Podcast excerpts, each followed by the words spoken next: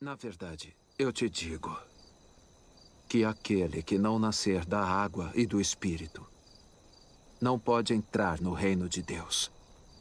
Aquele que nasce da carne é carne. Mas aquele que nasce do espírito é espírito. Essa é a sua parte, é isso que deve nascer de novo para uma nova vida. Fala pessoal, tudo bom? Aqui mais uma vez o Gabriel. Estamos começando mais um episódio do podcast da MW do Parque Almorim, o Assim Cremos. Vocês já sabem como que funciona o nosso podcast. Estamos trazendo semanalmente convidados para vocês de diversos locais, bairros e estados, membros, líderes, teólogos da Igreja Metodista Wesleyana, para falar um pouco sobre fé, espiritualidade, devoção, disciplinas espirituais, etc. Qualquer assunto relacionado ao reino de Deus, ainda na temática do livro de Atos dos Apóstolos. E nesse episódio eu bati um papo, trouxe mais uma vez o meu amigo Paulo Correia, e junto com ele nós batemos um papo com o pastor Eli Bastos. Eli Bastos é pastor na primeira igreja metodista wesleyana de Jardim Primavera, ele é teólogo, é professor também de teologia e secretário regional de educação cristã na nossa denominação. E junto com meu amigo Paulo Correia, nós conversamos com o pastor Elio Bastos sobre a importância de ser cheio do Espírito Santo. Por isso vocês vão ouvir um episódio muito precioso, com dicas e com verdades espirituais poderosíssimas. Fique com esse episódio e vamos ser cheios do Espírito Santo. Roda a vinheta.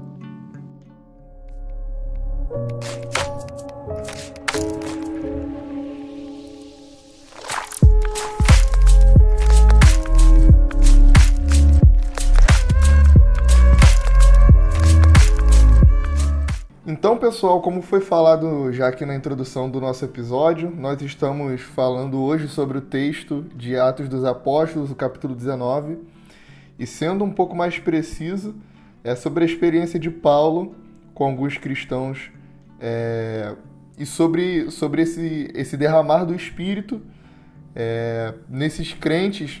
Tá? A gente vê isso no texto do, do versículo 1 até mais ou menos ali no versículo 6 Vou fazer a leitura para ficar mais contextual para vocês que estão nos ouvindo. Atos capítulo 19, versículo 1. Enquanto Apolo estava em Corinto, Paulo, atravessando as regiões altas, chegou a Éfeso. Ali encontrou alguns discípulos e lhes perguntou: Vocês receberam o Espírito Santo quando creram? Eles responderam: Não, nem sequer ouvimos que existe o Espírito Santo. Então, que batismo vocês receberam? perguntou Paulo. O batismo de João, responderam eles. E disse Paulo: O batismo de João foi, foi um batismo de arrependimento. Ele dizia ao povo que cresce naquele que viria depois dele, isto é, em Jesus. Ouvindo isso, eles foram batizados no nome do Senhor Jesus. Quando Paulo lhes impôs as mãos, veio sobre eles o Espírito Santo, e começaram a falar em línguas e profetizar. E eram ao todo uns doze homens. Eu estou aqui hoje com o pastor Eli Bastos, como eu já apresentei na introdução, e com o meu amigo Paulo, mais uma vez, que é quem está intermediando né, esses contatos de pessoas que têm vindo aqui abençoar a vida da nossa igreja e a vida de vocês que estão nos ouvindo. Então, pastor Eli, seja muito bem-vindo, muito obrigado por ter aceitado o nosso convite. Amém. O prazer é todo meu, meu querido Gabriel, meu querido Paulo, prazer é meu. E vamos juntos, vamos caminhar um pouquinho aqui. Paulo, obrigado por ter aceitado o convite, por ter trazido aqui para nós um convidado de peso aí. Ah, eu que agradeço mais uma vez. É muito bom estar aqui com vocês e agora com o pastor Eli Bastos, esse cara aí que é referência na teologia wesleyana e não digo porque é meu pastor na igreja local, não, é porque realmente não tem como fugir dessa constatação que a gente vê por aí. Então vai ser bênção com certeza. Amém. Pastor Paulo, pastor Eli, vamos para a primeira pergunta. Ó, profetizando. gostei, gostei, gostei. Pastor Eli, vamos para a primeira pergunta. É, o texto de, de Atos dos Apóstolos, no capítulo 19, trata sobre essa experiência que esses cristãos têm. É, eles não conheciam o Espírito Santo, é, tinham sido batizados no batismo de João, mas quando ouvem sobre o Espírito Santo, Paulo impôs as mãos sobre esse, esses discípulos, né, sobre esses cristãos, eles recebem o Espírito Santo.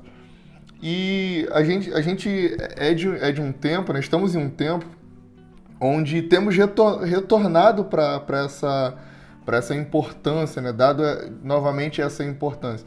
Claro que a gente, a, a gente é de uma, de uma base, nossa igreja né, é de uma base pentecostal, nós cremos na, na contemporaneidade, na atualidade dos dons. E, e falando assim de uma maneira contextual em relação à nossa geração, eu tenho percebido uma grande preocupação, uma preocupação positiva, um zelo, né? Pelo Espírito, pelas coisas relacionadas ao Espírito Santo. E eu gostaria que o senhor falasse a respeito da importância de uma teologia do Espírito Santo para a fé wesleyana. Eu, nós que, que ouvimos a todo tempo sobre o Espírito Santo, sobre o, papel que ele desempenha na Trindade, né? sobre a importância de sermos cheios do Espírito Santo. E eu queria ouvir do senhor um pouco é, sobre essa importância dentro da fé wesleyana, dentro da nossa denominação. Então, Gabriel, é, para nós, a, ideia de sermos cheios do Espírito e sentir e testificar isso no nosso coração, o Espírito Santo, deve ser levado em autoestima. Né? Isso, isso porque na base da compreensão wesleyana de é, salvação, de certeza da salvação, está a testificação do Espírito Santo no nosso coração. É, é, diferentemente de alguns que compreendem a salvação por uma questão mais da razão, da confissão, nós não, não deixamos de lado a ideia da confissão e, e nem deixamos de lado a ideia da, da razão, mas nós compreendemos que a experiência no Espírito Santo e com o Espírito Santo, ela vem ratificar, ela vem dar uma certeza no nosso coração de que somos filhos de Deus. É seguindo aquela fala do apóstolo Paulo, de que o Espírito testifica com o nosso coração de que somos filhos. Então, uh, o Espírito entender e compreender a importância do Espírito para a nossa fé, para a nossa tradição, para o nosso jeito de pensar, é fundamental. Até porque a gente entende que uh, aquele que é nascido de novo, que recebeu o Espírito de Deus no seu coração, não, não deve compreender isso apenas por uma, uma afirmação teológica. Não é somente compreender, mas é viver a vida cristã. E a vida cristã, a, a, ela deve ser vivida é, na experiência do nosso dia a dia, no nosso cotidiano. Então, isso faz com que você venha experimentar o Espírito Santo de Deus no seu dia a dia. Então, o dom do Espírito no nosso coração não deve ser visto como uma ideia estática, mas é uma ideia dinâmica. Então, ele é dinâmico no, no nosso caminhar, no nosso dia a dia de uma forma crescente que nos leva à estatura do varão perfeito, nos leva a uma ideia de, de santidade, uma santidade plena. Então, a, a, na compreensão wesleyana, o, o nascer de novo é, é, uma dinâmica do próprio Espírito dentro do nosso coração. Daí valorizamos a experiência, daí valorizamos o sentir o Espírito sentir Deus no nosso coração. Lembrando da famosa frase do, de Wesley, quando ele vai dizer que ele sentiu o seu coração estranhamente abrasado ou aquecido, depende da tradução, mas ele vai dizer de que é, eu senti que poderia confiar em Cristo, tão somente em Cristo para perdão dos meus pecados. Então, veja só, ele está usando a palavra sentir. Eu senti meu coração estranhamente abrasado, eu senti o, o, que eu poderia confiar, então eu senti confiança, eu senti o coração aquecido. Veja que ele não está fazendo uma declaração de que ele entendeu, é, ele compreendeu a mensagem de Cristo. Ele está dizendo que ele, ele sentiu é, o Espírito, ele sentiu Deus no coração. Então, sendo esse o caso, é, para a nossa tradição, a percepção e a compreensão de que aquele que está em Cristo está cheio do Espírito Santo é fundamental. É, nós não entendemos que pode haver um cristão sem o Espírito Santo. Não, não conseguimos compreender de maneira nenhuma que pode pensar uma salvação sem a presença do Espírito Santo. Não compreendemos que pode se pensar em ser discípulo de Cristo sem a presença do Espírito Santo de Deus no coração. Entendendo que é assim, é óbvio que você pode experimentar mais do Espírito ou menos do Espírito na caminhada. Então, na caminhada, você pode experimentar isso de forma plena ou em pequenas gotas. A ideia e o desejo é de Deus, certamente, é que você seja pleno, plenamente cheio do Espírito Santo. Então, a importância do Espírito na, na compreensão wesleyana é fundamental, porque senão nós não compreendemos a nossa salvação e não sentiremos a nossa salvação, não experimentaremos a nossa salvação. Então, assim, pastor, é, dentro dessa visão que você traz para gente, é, e até analisando o texto que o Gabriel leu, né, é, aqueles cristãos que creram em Jesus e não é, não haviam nem ouvido falar do Espírito Santo. Então, pegando o gancho junto disso, com o que você falou também, afinal de contas, é, por que precisamos ser cheios do Espírito Santo? Qual, qual é a, qual é a necessidade a ponto de Paulo falar, não, vocês precisam receber o Espírito Santo e tal, e, né, é uma preocupação que ele teve. Então, por que, que a gente precisa receber o Espírito Santo, o crente? Então, Paulo, é, nós precisamos, é, usando um texto de Efésio, né, porque o Espírito Santo é o penhor em nós, é o penhor da nossa salvação. É, isso é, é importante compreender que ele é o penhor, ou seja, ele é a garantia de que nós somos salvos. Então, precisamos ser cheios do Espírito Santo aqui, porque cada vez mais experimentamos isso no nosso coração, mais essa certeza nos é dada. E viver com certeza da salvação é viver uma vida plena, porque imagine se você vive nesse mundo sendo um cristão cheio de dúvida no teu coração, isso faz com que você viva uma vida muito estressada, muito ansiosa. É, você vive em guerra com Deus, na verdade. Você não tem paz com Deus. Na medida em que você é, compreende que o Espírito Santo está no teu coração, habita no teu coração, confirma, testifica no seu coração de que você é filho de Deus, você começa a entrar em um relacionamento com Deus é, de paz, em um relacionamento é, pautado, obviamente, pela, pela lei do amor. Então você vai compreender que Deus é amor e que o amor de Deus ele foi derramado no, no nosso coração pelo Espírito Santo que nos foi dado, lembrando o texto de Romanos, capítulo 5, versículo 5.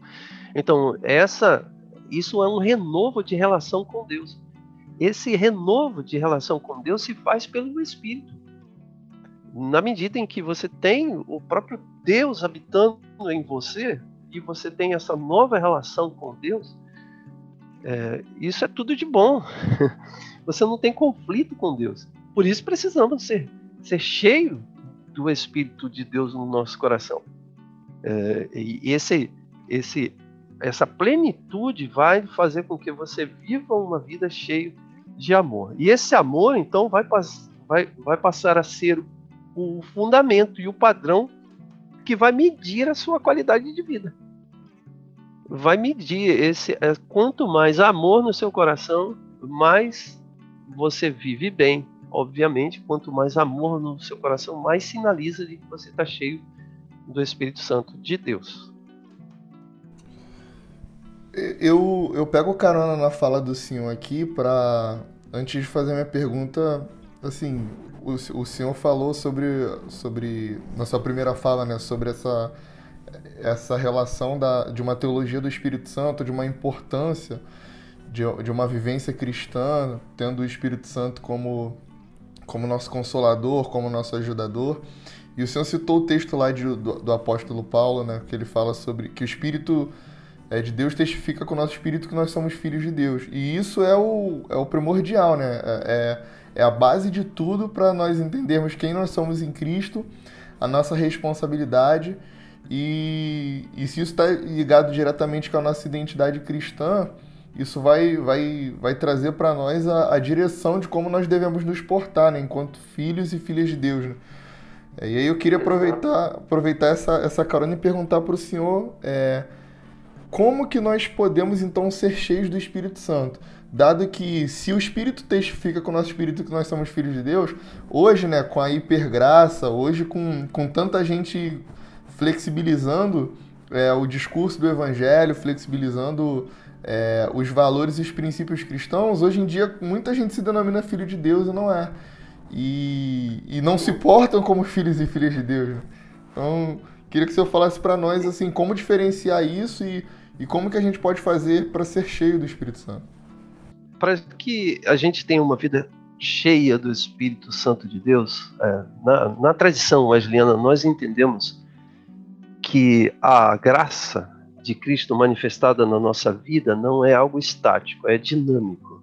Então, é, não é, nós não somos nenhum grupo quietista de achar que somos salvos pela graça, então não há mais nada a fazer a não ser esperar Jesus voltar. Você, você já viu que tem pessoas assim que ela, ela imagina que o encontro com Cristo, ela recebeu a Jesus Cristo como Senhor e Salvador de sua vida e aí ela pensa assim: bom, o que eu tenho que fazer agora é esperar Jesus voltar. Então não tem que fazer nada. já, já devem ter experimentado esse, esse, essa relação com pessoas assim. É, diferentemente desse pensamento mais quietista dentro da graça, os wesleyanos compreendem que na medida em que recebemos a graça de Deus, a salvação de Deus no nosso coração, não é um fim, mas é o início da nossa caminhada. E essa caminhada é o que chamamos de caminhada, caminho de santidade. Ela é feita por obras. Né? Isso é um, um, um problema para os protestantes entenderem que nós não desprezamos as obras. Nós não temos as, as obras como fundamento de salvação. Nosso fundamento de salvação é obra de Cristo. Mas nós somos chamados para as boas obras. Então, para você é, ser cheio do Espírito, há a necessidade de praticar as obras. Há a necessidade de você é, seguir o caminho de obediência à palavra, de é, desfrute da palavra, mas uma vida de exercícios espirituais. Ninguém pode imaginar que vai ser cheio do Espírito porque vai a um culto e chegando lá há uma ministração de uma palavra ou há um ministério de louvor tocando bem com, com acordes e uh, luzes escuras e tal e aquela música que enche os ouvidos e enche o coração então a partir dali ele vai ser cheio do Espírito Santo. Não. A tradição wesleyana não entende a plenitude do Espírito Santo como uma questão estática de emoções.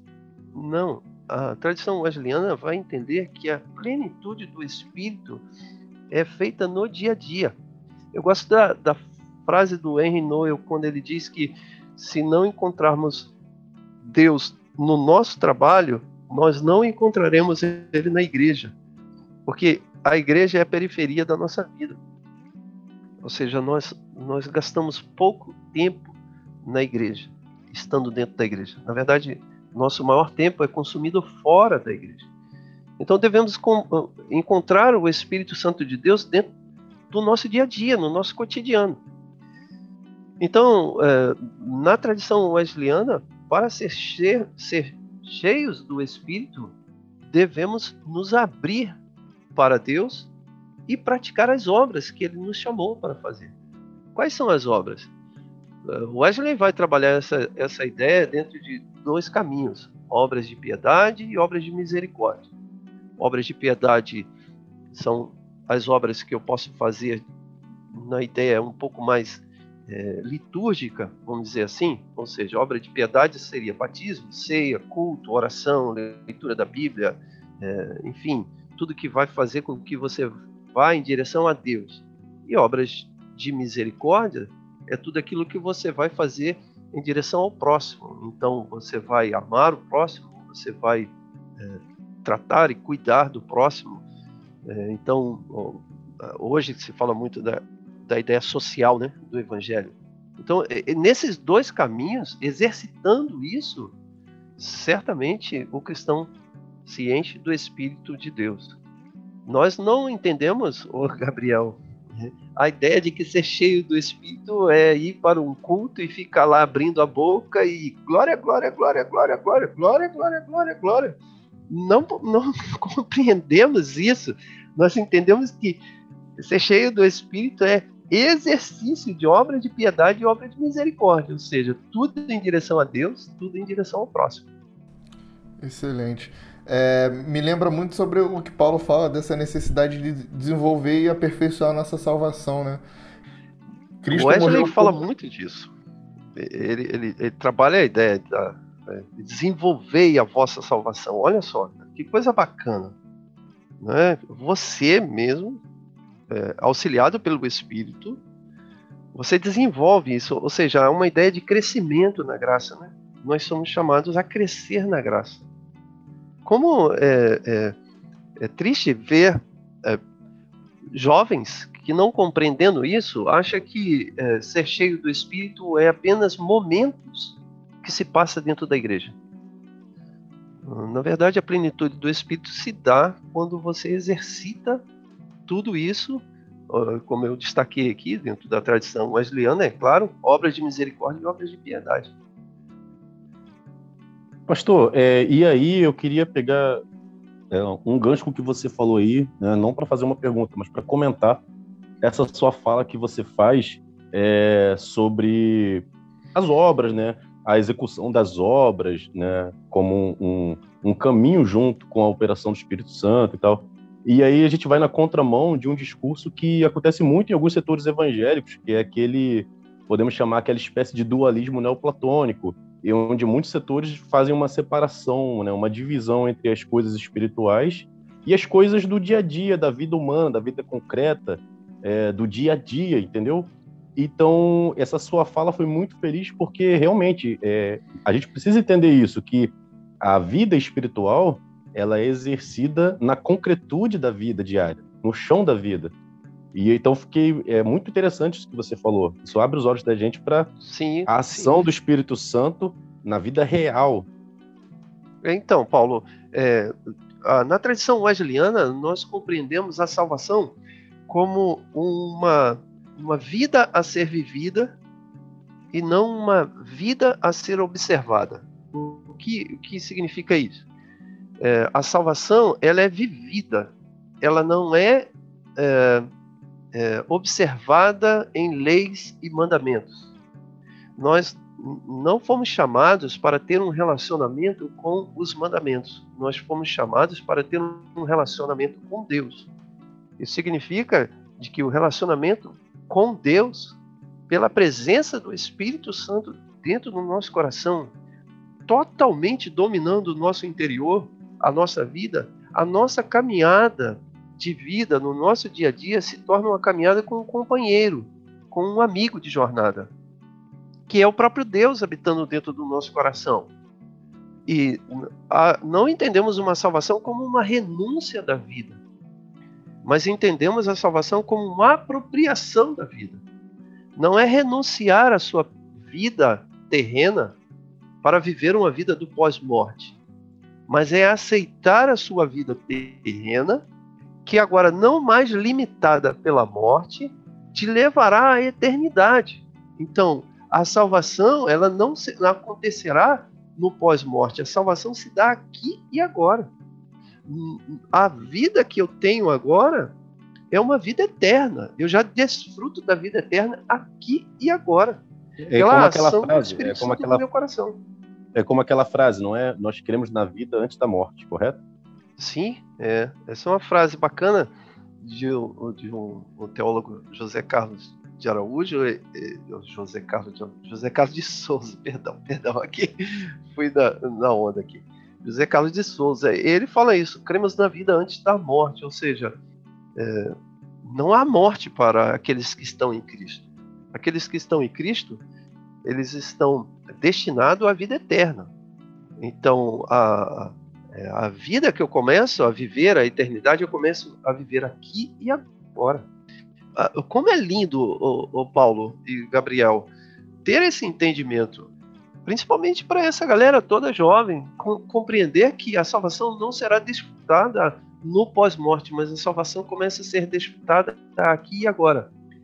É lógico que ainda estamos neste mundo e no mundo jaz do maligno e, e a gente sabe disso, sabe que o, o, próprio apóstolo Paulo vai falar lá em Gálatas acerca de uma natureza é, pecaminosa e a natureza do espírito e, e a, então a vida do espírito é, lógico que a gente ainda vive nesse embate que, que é um embate sério a gente vive no embate de olhar a injustiça a maldade é, a corrupção as doenças as enfermidades as violências a gente vive isso e aquele que está em Cristo sempre sofre junto com Cristo ao ver tudo isso e anseia é, anseia intensamente a Cristo e por isso ele clama, Maranata, hora vem, Senhor Jesus. Mas ele clama, Maranata, hora vem, Senhor Jesus, não porque ele quer ir para um lugar que ele não sabe nem o que vai ser.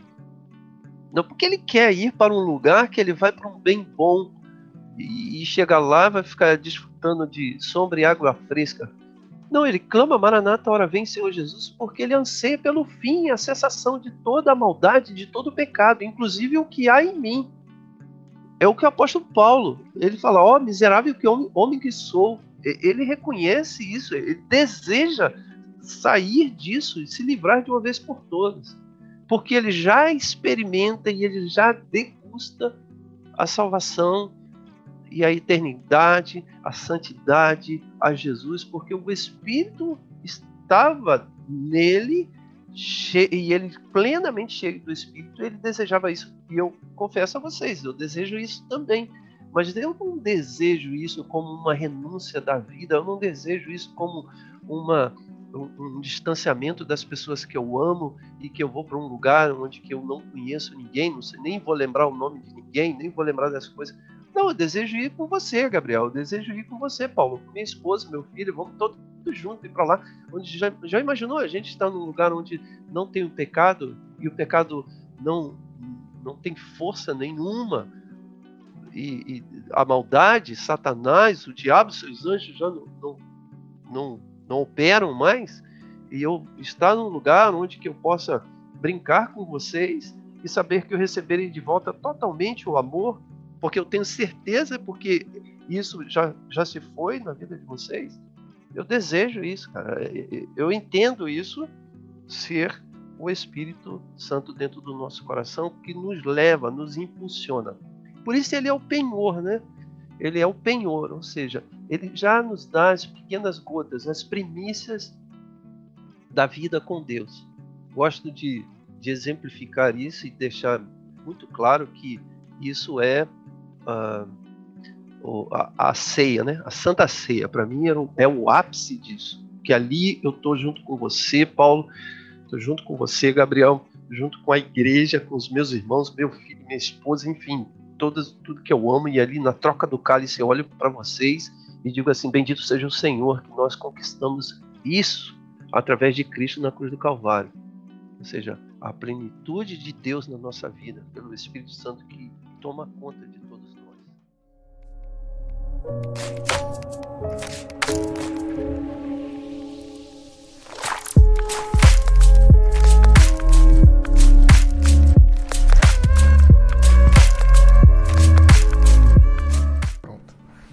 é, eu queria, queria aproveitar então a oportunidade e, fazer um, dois comentários né, sobre, sobre a fala do senhor e a fala do Paulo, inclusive. A primeira delas é que eu percebo, não sei se vocês vão concordar comigo, aqui fica só uma, uma percepção assim pessoal, é, é que talvez essa dificuldade que muitos cristãos têm é, de, de, de manterem essa vivência né, no espírito e de e até de, de na verdade até de, de conseguirem se relacionar bem com o tempo presente, né, com o chão da vida, esteja justamente na dificuldade de, de estabelecerem né, e de manterem o um relacionamento com o Espírito Santo. Porque essa expectativa que muitos cristãos têm de, de estar na glória, né, de, de estar num céu, num paraíso, de ir para um outro lugar, e de alguma maneira isso acaba fazendo com que as pessoas elas relaxem né, na, na sua maneira de viver em relação aos seus, seus anseios, suas vontades profissionais, sua maneira de ser cidadão, sua maneira de exercer seu, sua responsabilidade política, enfim. A, a, muita gente acaba deixando isso de lado porque pensa, ah, eu quero estar na Nova Jerusalém e o mundo aqui jaz no maligno, é só trevas e nada que presta, né? Acabam caindo no obscurantismo. Eu penso que talvez isso se, se dê porque é, existe, na verdade, um, um desejo legítimo de estar com Jesus, mas as pessoas negligenciam e esquecem que, que Deus, né, através da pessoa do Espírito Santo, está presente em nós e conosco aqui onde nós estamos. Então, se isso existe, não importa o lugar, importa que ele esteja conosco. Assim como ele vai estar com a gente na, naquele grande dia, né, na Nova Jerusalém, ele está conosco nos dias atuais. Então, eu, eu penso que essa talvez seja uma, uma dificuldade dos cristãos. Né? Então, Gabriel, é, até aquela. Voltando um pouquinho que o Paulo é, falou anteriormente, uma questão dualística. É, por uma influência forte platônica no nosso meio, nós temos uma tendência de pensar de que o corpo é mal e a alma é boa. Então, ir ao céu é só uma ideia da alma. Quem vai para o céu é a alma. É, e aí esquece que a ressurreição é no corpo. Jesus Cristo ressuscitou no corpo. Nós estamos destinados à ressurreição do corpo.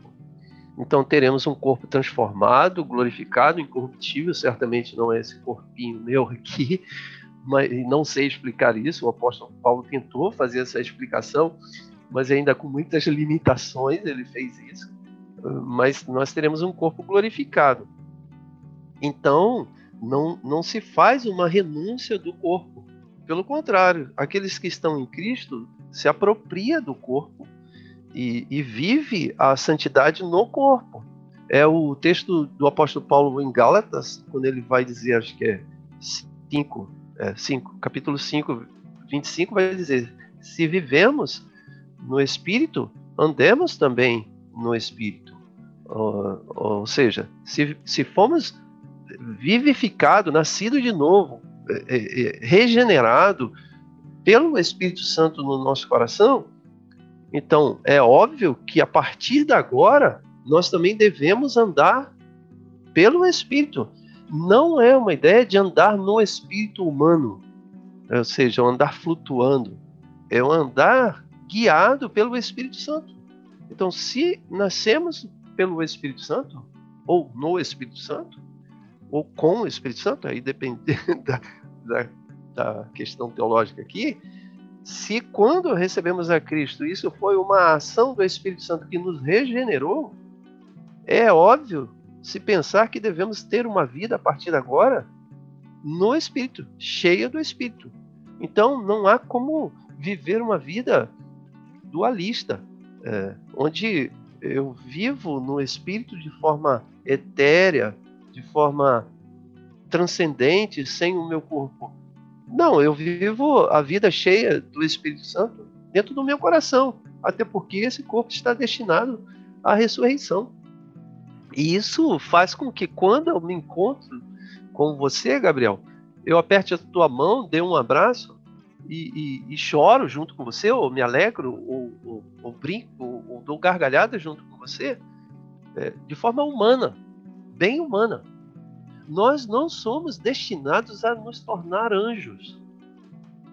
nós somos destinados a, a, a viver a nossa vida humana, sempre humanos.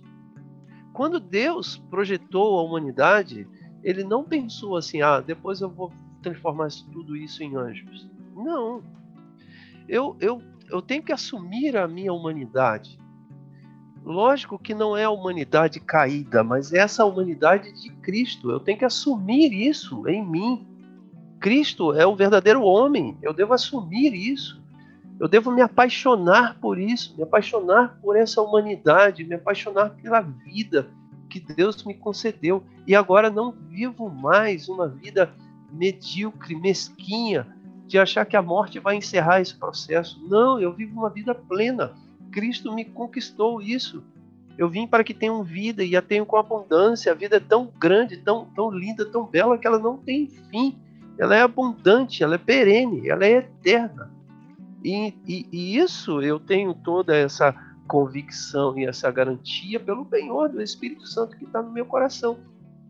Então, ser cheio do Espírito me leva a compreender essa nova vida que Cristo me deu, que não é mais aquela velha vida de morte, capenga, medíocre, corrupta, feia, pecaminosa, mas é uma vida agora linda, bela, com possibilidades, os meus potenciais, todos os meus potenciais como ser humano foi colocado plenamente acessível a mim, porque Deus assim me fez, novo completamente.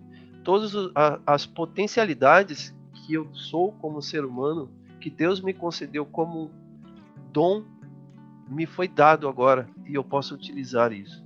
E se me faltar algum, eu posso pedir a Ele e posso pedir e que Ele generosamente me dará. Olha como é que é belo isso, Gabriel. sou apaixonado por isso, cara. É, o pastor, é, é, é lógico para mim assim que essa maneira que o senhor que o senhor relaciona essa vivência no espírito, ela, ela acaba influenciando a nossa maneira de lidar com a vida, com as pessoas, nossa maneira de, de exercer a nossa fé e a nossa espiritualidade de, de forma ativa. É, e aí o senhor já citou bastante Wesley, eu queria é, provocá-lo dentro de um pouco, um pouco do, dessa, dessa relação né, da, da nossa igreja, nossa denominação. É, a gente fala muito sobre perfeição cristã na, na, teologia, né? Wesley desenvolveu esse conceito de, de uma maneira muito, muito interessante. E muita gente acaba criando um, um, certo dualismo que não existe, né? Como se, ah, é, eu sou salvo pela graça, então não preciso fazer, não, não preciso, não tenho que fazer nada. É, Wesley já, já vai por uma, de uma outra maneira falar sobre, sim, a salvação é por meio da graça, mas nós temos uma responsabilidade, precisamos responder, precisamos ter uma vida de santidade. E eu queria que o senhor falasse, é, dentro da teologia wesleyana, né, essa relação da perfeição cristã e entender se ela tem relação com o enchimento do Espírito é, o quão importante é o Espírito Santo é, para nós exercermos essa, essa vida de perfeição cristã. Se eu pudesse explicar o conceito de perfeição cristã e depois é, a relação que isso tem da, da vida no Espírito, seria, seria importante. Então, Gabriel, uh, o entendimento uh, wesleyano, ou seja, a soterologia wesleyana, ela trabalha dentro de uma ordem salutis, ou seja, tem uma ordem dessa salvação que se dá a partir lá da ideia de que o homem caiu em pecado, mas mesmo ele em pecado sobre ele há uma graça que lhe é preveniente. Essa graça preveniente pavimenta ou dá as condições para esse homem caído, ouvindo a, a, voz de Deus, ouvindo a mensagem, ouvindo a, a palavra, ouvindo o evangelho, ele se arrependa dos seus pecados.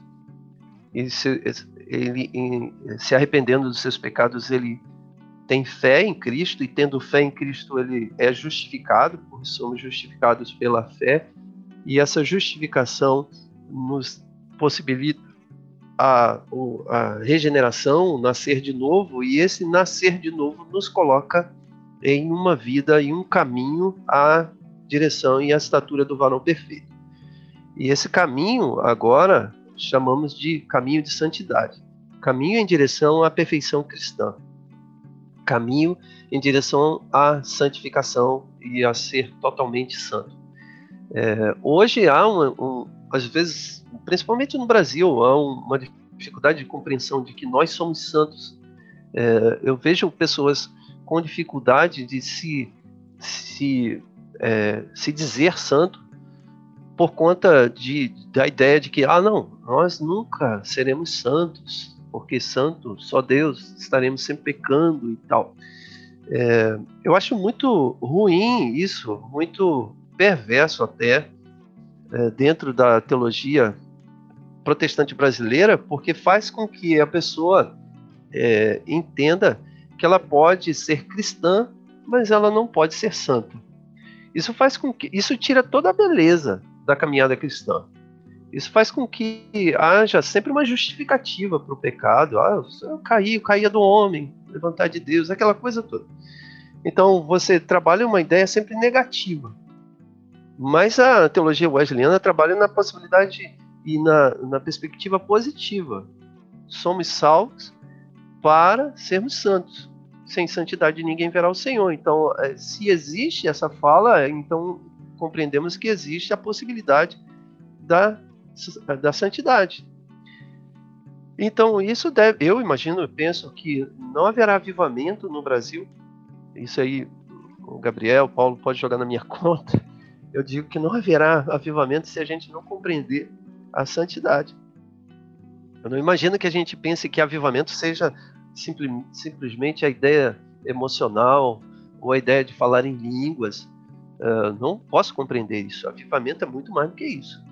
Muito mais do que isso. E avivamento tem a ver com a ideia da santidade. Então, esse caminho de santidade, nós chamamos isso de caminho da perfeição cristã.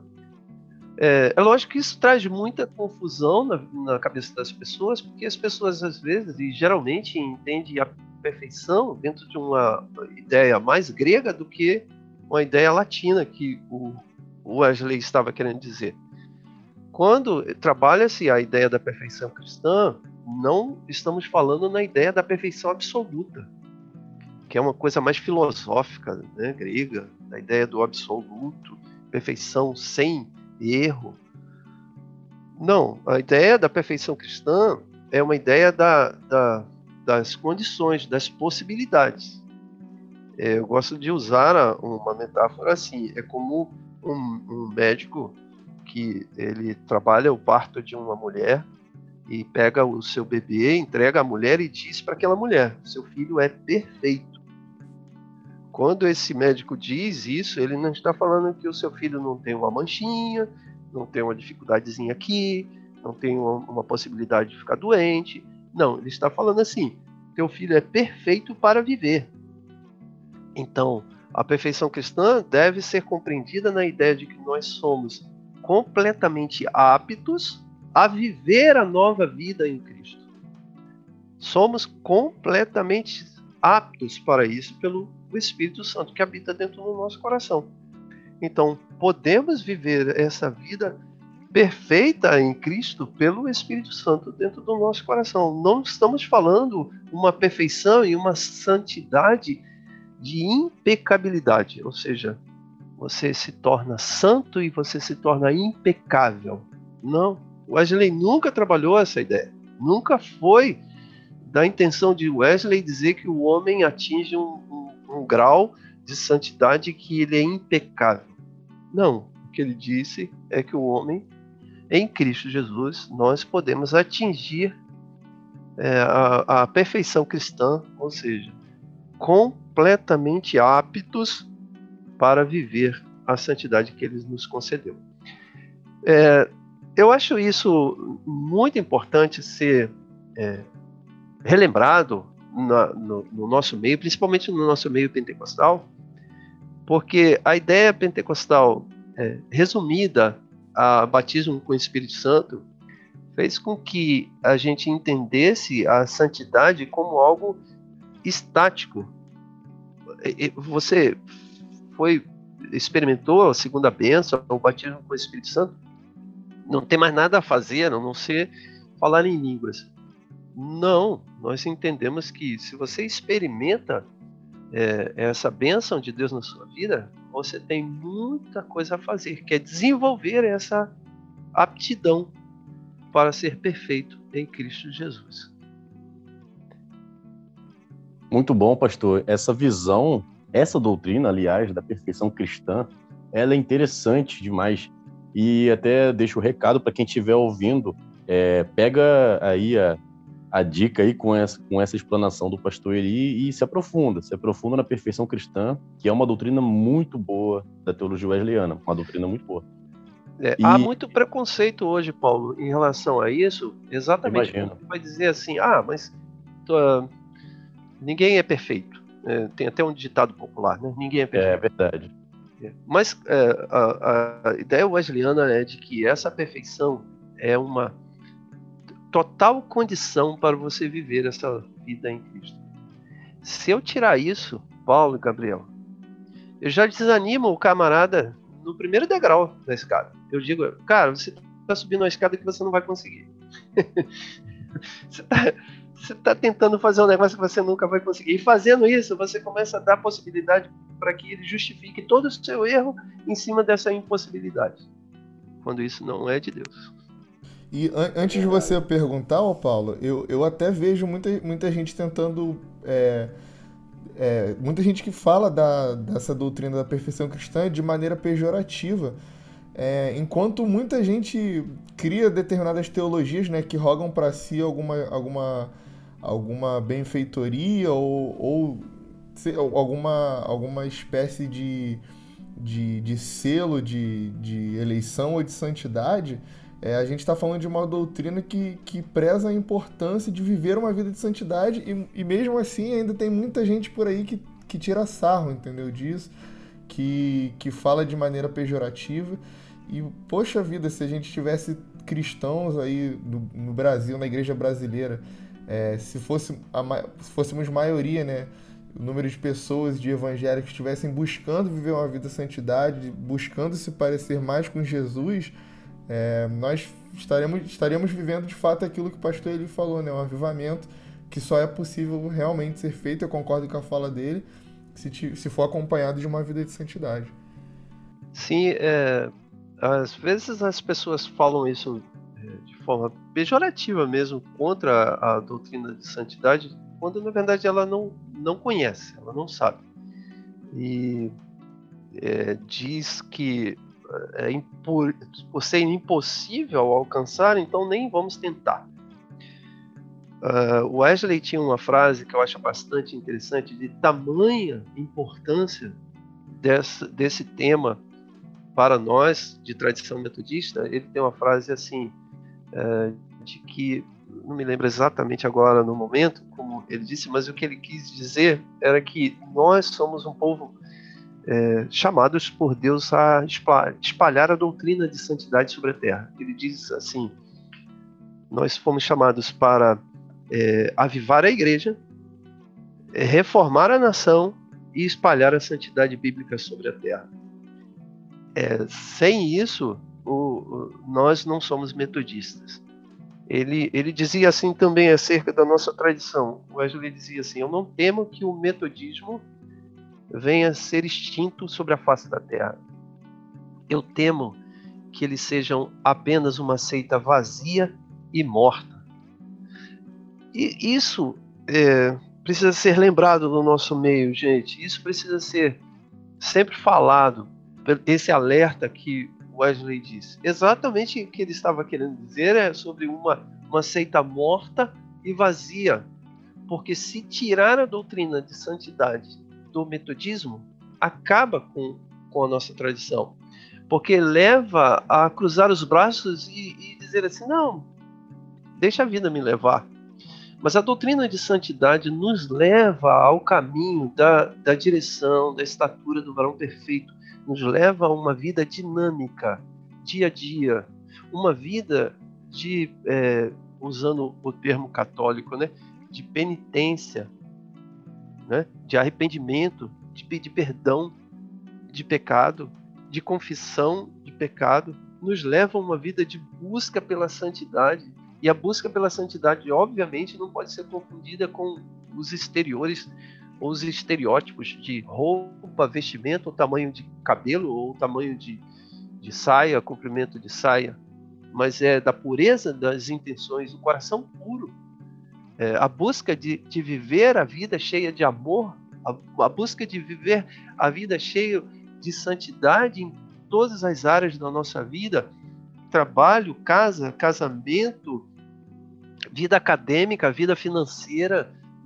a nossa vida dentro da igreja, o nosso ministério pastoral, como pastores precisam compreender a vida de santidade no trato para com as ovelhas, como precisamos entender isso, é, é, tirar isso de nós é exterminar completamente o metodismo e fazer aquilo que o Wesley temia, que era é transformar o povo metodista em uma seita morta e vazia de sentido.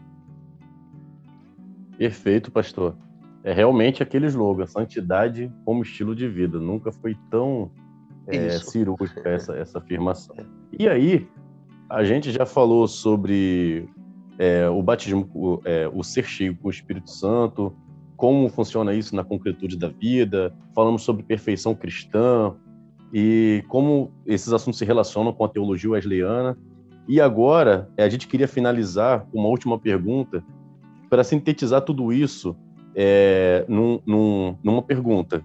Assim, é, tem, a gente tem visto uma pregação, senhor, é, ultimamente voltada na, no crescimento, na graça e no conhecimento do Senhor Jesus Cristo, né, das, da religiosidade cristã, da fé cristã, da vivência concreta da fé cristã. Então a gente queria, nessa última pergunta, te perguntar como é esse crescimento na graça, como funciona esse crescimento na graça, como a gente consegue esse crescimento na graça com a obra do Espírito Santo. Aquilo que eu disse anteriormente, Paulo, lá no início de nossa conversa, é, precisa ser exercitado. É, não há como você imaginar que você vai crescer na graça de forma estática. E isso, é, como eu falei anteriormente, pela tradição metodista, óbvio, é, é em dois caminhos, né? O caminho de obra de santidade, é, obra de misericórdia e obra de piedade. É, o problema é que às vezes parece que as pessoas entendem que vão crescer em santidade e vão crescer no, na plenitude do Espírito, subindo ao monte e vendo o graveto pegar fogo.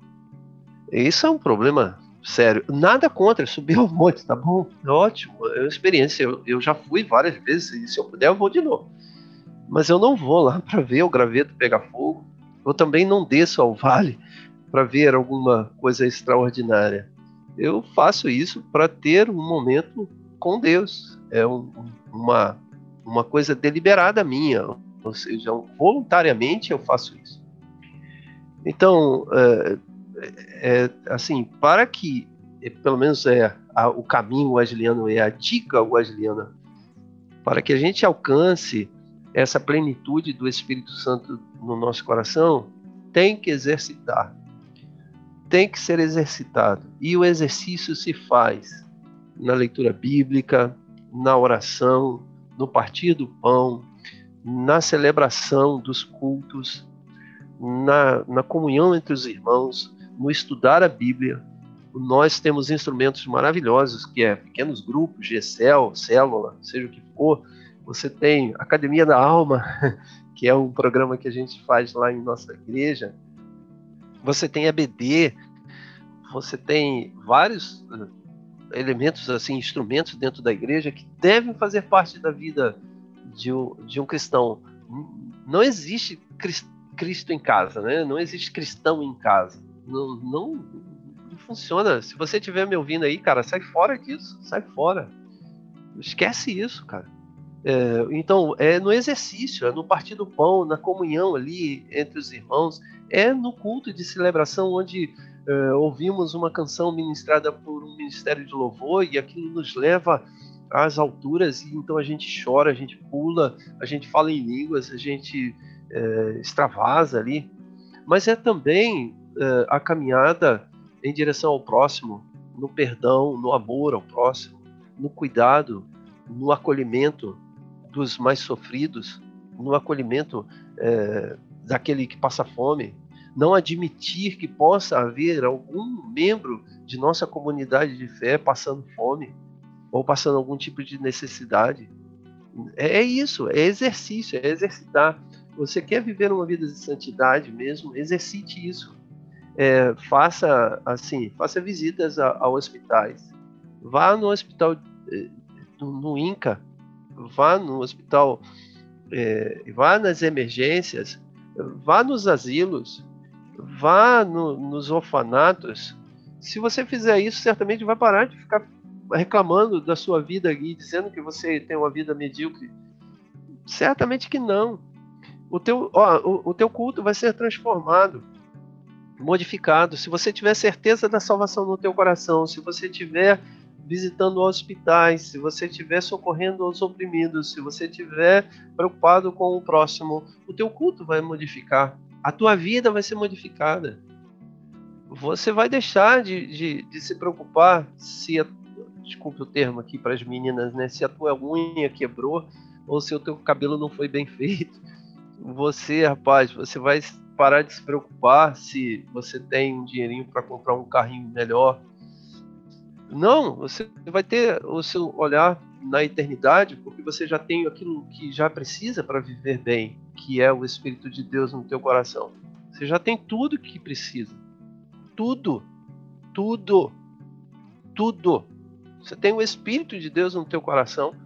Então você pode viver uma vida plena de paz e santidade. Eu acho que exercitando essas coisas, nós somos cheios do Espírito. É, exercitando a oração, a leitura bíblica, o partir do pão, a ceia do Senhor, os cultos, mas exercitando também o amor ao próximo, a visita a hospitais, a, ao acolhimento ao sofrido. Talvez você não tenha oportunidade de ir aos, a hospitais, principalmente nesse período de pandemia, mas acolher aquele que está sofrendo, acolher aquele que está do teu lado com um semblante caído e com choro no, no olhar e você simplesmente chega para ele e fala: oh, Jesus te ama, tô aqui, parceiro, vamos, vamos morar junto, cara. Você quer que eu ore pela tua vida? Posso fazer algo por você? É, é isso, esse exercício, fazendo isso, o Espírito de Deus fluirá do nosso ventre como rios, como um rio de água viva. Fluirão de nosso, nosso ventre, como é a, fala de Jesus. Eu acho que esse é um bom caminho a ser seguido. Eu acho que isso daí é ser cristão.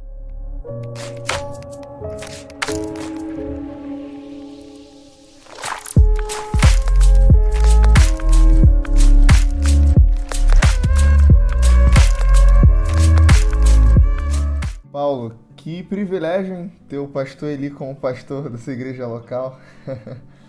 Pra gente foi um tempo muito precioso. Ah, eu agradeço. Eu quero agradecer o senhor aqui pelo, por, pelo seu tempo.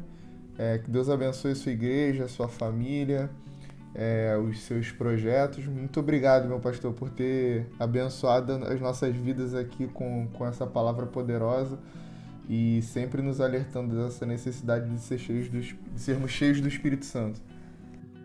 Eu que agradeço, Gabriel, pela oportunidade aqui de conversar com vocês. Eu fico muito feliz, feliz mesmo. Meu coração fica muito cheio quando, eu vejo meninos assim como você, Paulo, e outros aí que, que te ouvem e seguem aí, a turma toda. Eu fico feliz. É, isso me dá uma, uma esperança muito grande, cara. Muito grande muito grande mesmo. Que coisa boa tá, pra, tá por vir aí na frente. Amém. Paulo, obrigado também por estar com a gente, mais, por mais um episódio né, de estar com a gente aqui, de ter trazido esse convidado. Para mim foi muito bom é, ouvir o pastor Eri mais uma vez, não me canso de ouvir ele. Assinei, pode botar a semana toda que eu escuto. Glorifico a Deus pela sua vida, pastor. Obrigado por aceitar o nosso Amém. convite. Tenho certeza que a juventude, todos que estiverem ouvindo, é, certamente vão sair edificados e também conhecendo não só mais sobre o enchimento do Espírito Santo, mas da própria teologia wesleyana. Agradeço a todos vocês, muito obrigado por ouvir. Deus abençoe vocês e que vocês possam ser cheios do Espírito Santo. Obrigado, pessoal. Então é isso. Esse foi mais um episódio do Assim Cremos, o podcast da MW do Parque Almorim. Se inscreva no nosso canal no YouTube, curta esse vídeo, compartilhe com o maior número de pessoas que você puder para que a palavra chegue nos locais onde ela precisa chegar e vidas sejam transformadas. Vocês nos encontram em todas as redes sociais, Facebook, Instagram. Não sei por onde você vai estar ouvindo esse episódio, mas estamos além do YouTube em todas as plataformas de áudio, Spotify, Deezer, Cashbox. Então, temos diversas formas e oportunidades de você compartilhar essa palavra. E o recado de hoje é: sejam cheios do Espírito Santo. Deus abençoe vocês.